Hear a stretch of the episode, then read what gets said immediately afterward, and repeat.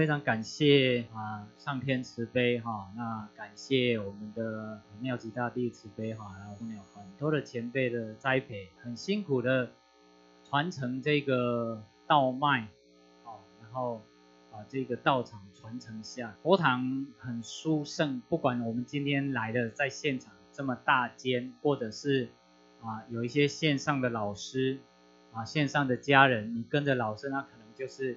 比较简单的一个地方，但是就像第一天我们有跟大家分享的，山不在高有仙则则名，水不在深有龙则灵啊，这是天命的道场，有上天老母降临啊，他担负了神圣的工作跟使命。那什么神圣的工作跟使命呢？就是救度众生。让我们每一个人的本性灵性啊，能够光明亮起来，智慧点燃哦，就像晚上如果都没有光，很暗的时候，我们可以靠外面的路灯，靠别人帮我们点灯。但是最好的是，我们有看过那个工作人员哈，做水电的头上有没有绑一个？小灯有没有啊？那是最方便的，因为我自己头上会发光，是不是走到哪里就亮到哪里？是啊，哦，就不用靠谁来帮我们点。但是刚开始的时候啊，当然先需要仙佛来为我们点灯，前辈来为我们点亮。那我们呢，现在有来学习了，我们智慧有开启了，我们自己灵性的光就会越来越亮。哦，就像这里，哎，装了一个电灯，哈，越来越亮，可以照亮自己，可不可以也顺便照亮别人？可以，不要小看那一点点，因为我们现在都有手机，都很方便。当晚上啊找不到钥匙，找不到那个开关的时候，是不是手机可以稍微打开一下，有一点点的光，就知道方向了。就不会跌倒，就不会怕，哦，就不会怕。所以不要小看仙佛一直啊，这两天一直来勉励我们，不要小看我们发的只是一个小小的善愿，不要小看我来这里做两天，哦，来听一下，也不知道哎听懂或者听不懂，仙佛说都没有关系，因为有开始，重点最重要的是。后面的延续，哦，所以佛堂很殊胜，尤其是在现在这个时期，可以说天灾人祸很多，有没有？很多灾难，最最明显的就是现在的疫情，哦，那其他的战争，其他的国家，其他的地区也正在发生，啊，也正在发生。那么在战乱的时候，非常的时期，我们回想一下历史上发生的事情。我们中华民族经历过八年抗战，对不对？哦，被侵略，然后八年抗战，八年抗战从东北一直打，一直打，一直打，一直撤退，一直撤退。还好那时候国土够大，所以撤退到大后方，叫做以空间换取什么时间呐？啊，那卡谁的炸的豆啊，早就倒了。撤退到大后方的时候，很多东西都被摧毁了，因为轰炸嘛，一直轰炸。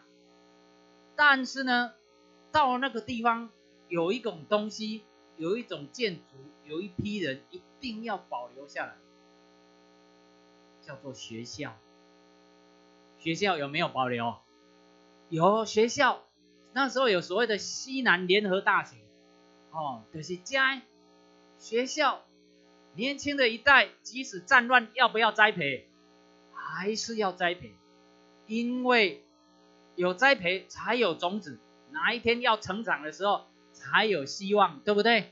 嗯，所以这个世间的人才要栽培，那佛堂就是在栽培世间的仙佛，未来的仙佛，要救度众生灵性的仙。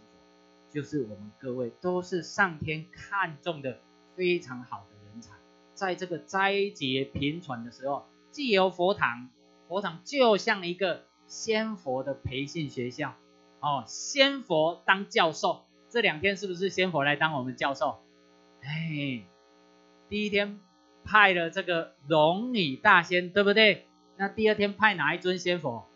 善财大仙啊，还有刚刚解训的太上老君，我们只读过他的书嘛，没有看过本尊来跟我们开示，所以我们非常幸福。两天的时间啊，仙佛灵坛开沙也好，给我们开了眼界。为什么呢？昨天这个翁老师在讲。开启智慧的宝藏，在讲三宝的时候，也有谈到什么叫眼界。我们一般以为，因为我眼睛，我有眼睛，所以我看到了。但是呢，我们却没有想到，因为我看到了，所以被欺骗了。我再讲一次哦，哈，因为我有眼睛，所以我看到了。但是因为我看到了，所以我被欺骗了，有没有可能？因为我以为我看到是真的，我看到是全部嘛，对不对？是。但是我以为只有看得到的才是这个世界，就是这个范围。哦，但是其实不是，是因为眼睛是个界限，我们要超越眼睛，眼睛之外的才能够突破界限，突破界限，打开智慧，哦，打开智慧。所以，因为长久以来，包括这几百年来，我们接受的教育，我们以为，哎，科学上没办法证明的、看不到的，就不存在。哦，今天站在台上，包括跟我们服务的这些前贤，不是没有读书，我们读了几十年的书，还出国留学，还东好几个都是老板，这些你不要看他都是富二代啊。哦，我昨天。前天去谈一个生意，那个富二代，他开玩笑，讨给囝老板的儿子，他说我是富二代，富庶的富，因为公司借很多钱，他很幽默，富二代啊，公司越大是不是钱借越多？是的，不是代表他没有钱哦，只是他很幽默，这我计划叫触鼻，草根性很强啊，哈，啊，很好相处。像我们读到博士了，我们当公司的董事长，我们常出国。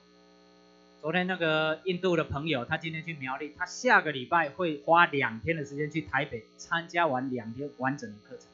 我们跟他讲都是讲英文的，所以真正的真理，你看仙佛来讲的道理哦，他说，他说 Master Wang，他说叫我王老师了哈，我能感受你们这里，你们这里的能量非常强，你们讲的话都非常好。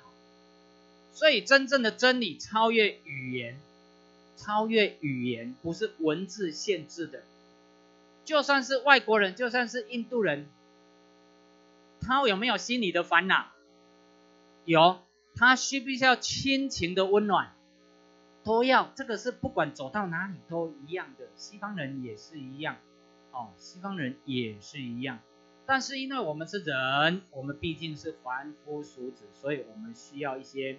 上天既有一些契机，然后呢，啊，既有一些，呃，怎么样显现，哦，让我们有所感受，有所体悟，来启化我们的心智，这个叫做显化，就是在适当的时机点，显现适当的事件或者形象。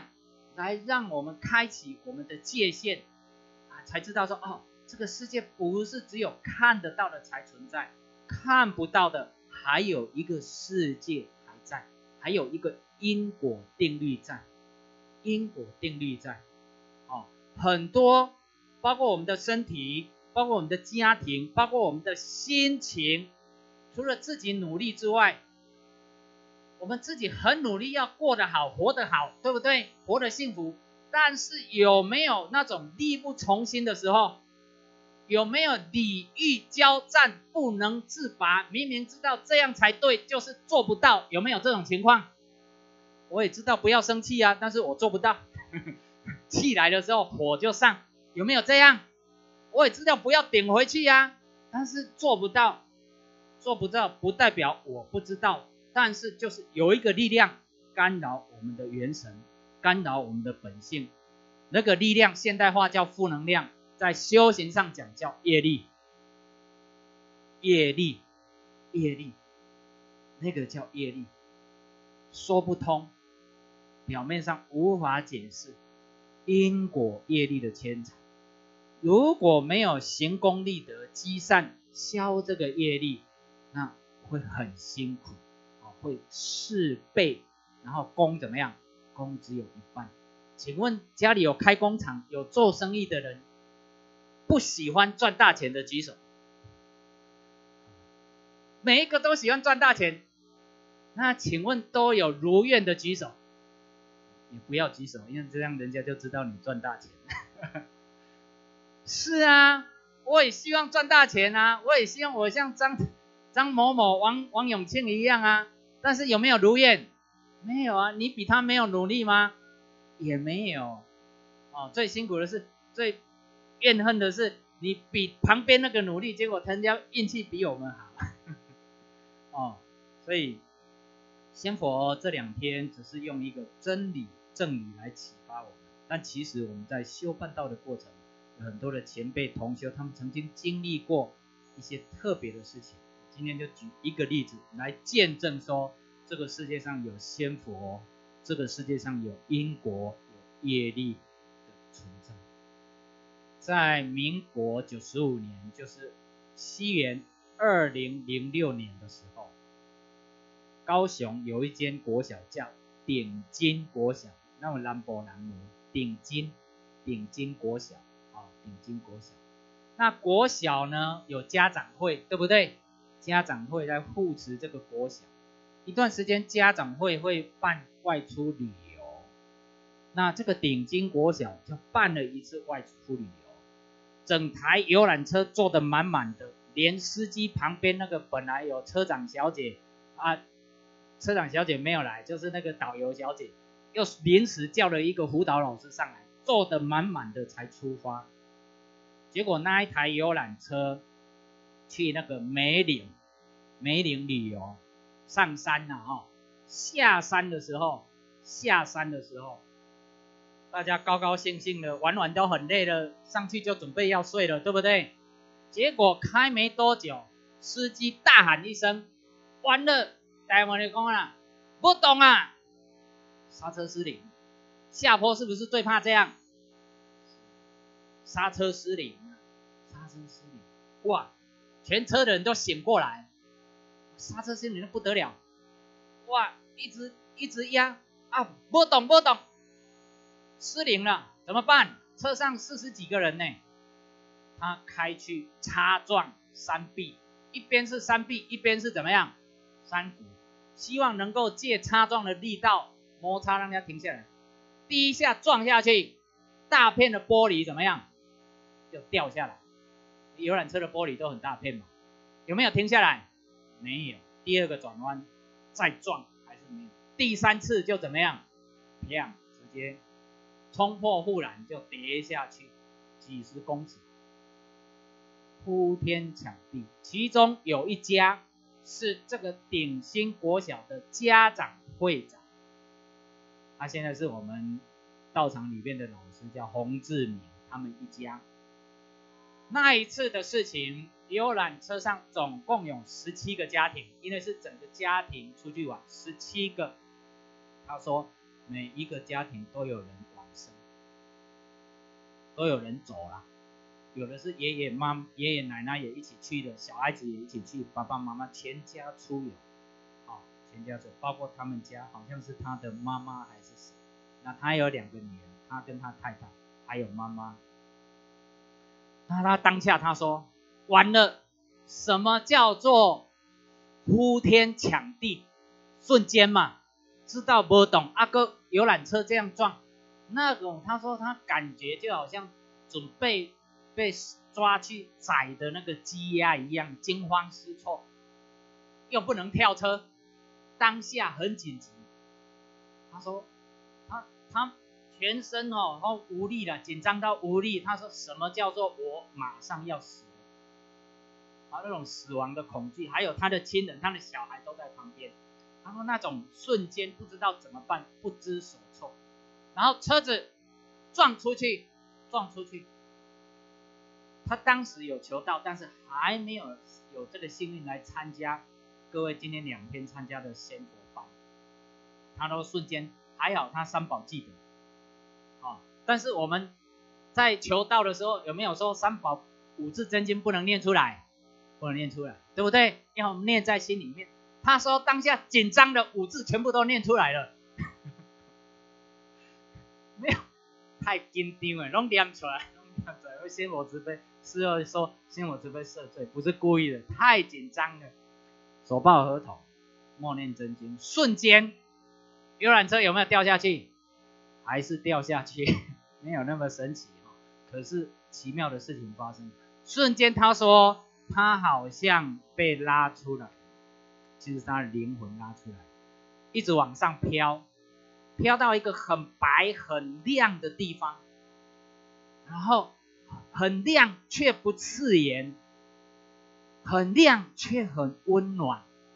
他说他不知道那是哪里，什么样的温暖，就像母亲的温暖。他事后回忆，那种感觉一点都不恐惧，是像母亲的怀抱里那种安详跟温暖。然后那个过程哦，其实是几秒钟而已，可能一两秒，可是他觉得好像停留好几个小时，就这样。然后过了之后呢，游览车就掉下去了嘛。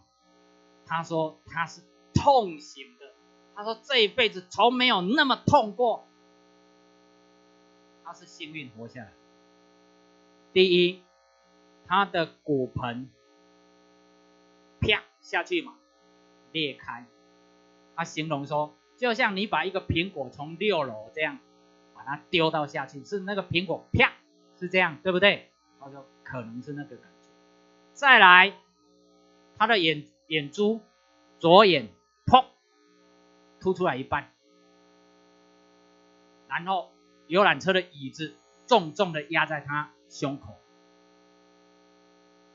从这医院检查，里面的内脏已经。好多地方被骨头自己的骨头伤到，拢奶胸。医生说送来的重伤的没有一个是单一器官受损，都是多重器官受损，因为从很好几楼掉下。哦，他说这一辈子没有那么痛过，没有那么痛过。然后他的女儿、他的太太都受伤，然后他的好像是他的他的谁往生，他的一个长辈。他的女儿，他说他讲到他的女儿，他就哭。他的女儿脚三四岁而已哦，女儿哎不是国国小一二年级，不归回了，没几岁哦，没几岁可能就十岁十岁上下。女儿的脚好像记得是左脚还是右脚，骨头穿出来断掉，穿出来神经断掉。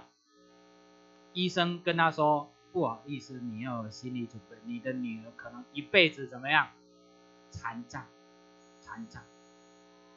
他的女儿在恢复的过程中，每天刚开始每天都要跟妈妈说：“妈妈，拜托叫医生来帮我打药，我要吃就是吗啡了，止痛，不然受不了。”有时候那个药已经用到最强了，不能再。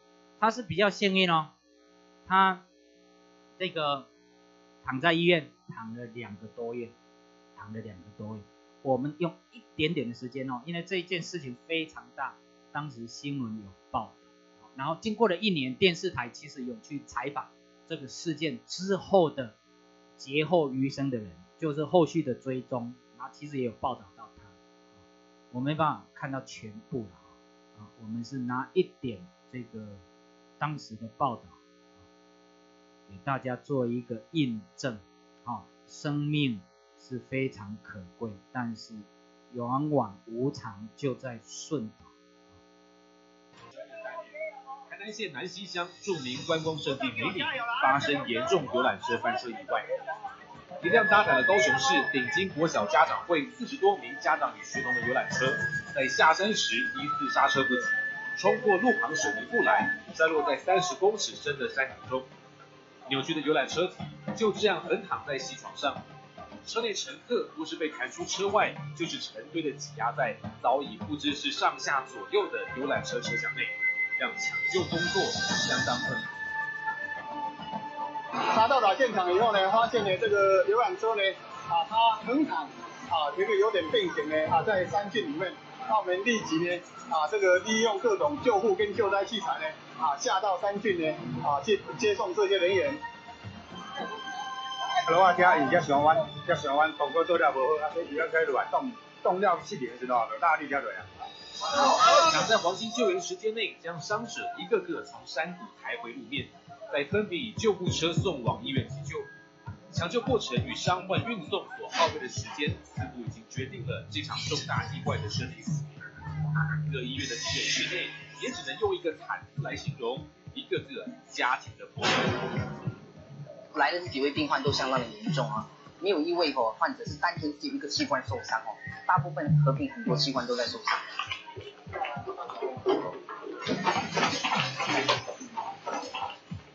谢相亲。是从那个那个。呃，我从左营文走过来。啊，能不能帮我们找那个刘若兰、跟林志明还有林浩，他们三个现在还不知道呢，有没有都到这里？对。那在场还在？全家。两个在离，两个在离去，两个在新楼啦，一个谢相信在这边啊，一个已经可能没有名单。新年的今日啦，会做好的尽量甲咱甲咱招牌，甲咱。我哥哥早上在车上。都走了吗？来，最惨重的一次车祸。之后前面那个司机就讲。说他踩没有踩不到刹车，我搞完司机吴建信呢，当时在驾驶遭吊销执照的理由，拒绝理赔的两百。票后面哦，这个是后来去采访这个洪老师，他那时候一年过后还在复健，还在复健，啊，这是他的小小女儿。我我当时会歇斯底里哭，是因为他在台南就是每天哭。他太太。每天哭，然后他就是只有止痛剂打下去的那个一个半小时，他才会睡一下，然后双击失效，他就一直在继续哭，然后就吵着要打，因为没有办法想象说万一这样看出来的事情，很很焦虑。只要谈起孩子这一年来遭受的苦，就忍不住哽咽的洪太太，都是要在梅岭车祸中，而也严重受创。尽管与先生到现在都还在复健。但他们俩最担心的还是两个宝贝孩子的伤势，尤其是大女儿若涵。当时一开始发生事情过没有多久，那个医师告诉我宣告这个脚已经不行了，他说已经断裂了，这可能就有一点像小儿麻痹会瘫痪。当时我们估计真的很难过，不过我们要跟太太又想一想说。生命都捡回来了，我们是不是应该不要再计较那一只腿了？所以说，在我们想到这里，心境一转，突然间又恢复的一种力量，说好好照顾小孩。